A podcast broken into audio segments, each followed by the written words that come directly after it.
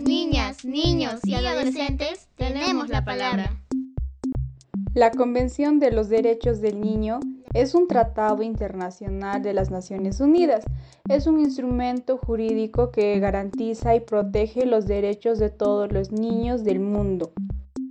Los derechos de los niños son muy importantes porque aseguran que todos los niños, sin ningún tipo de discriminación, se beneficien de una serie de medidas especiales como protección y asistencia para que así puedan disfrutar de una vida plena.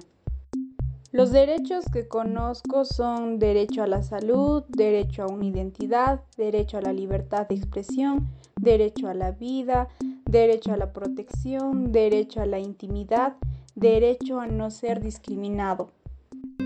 Familias, escuela y comunidad debemos actuar.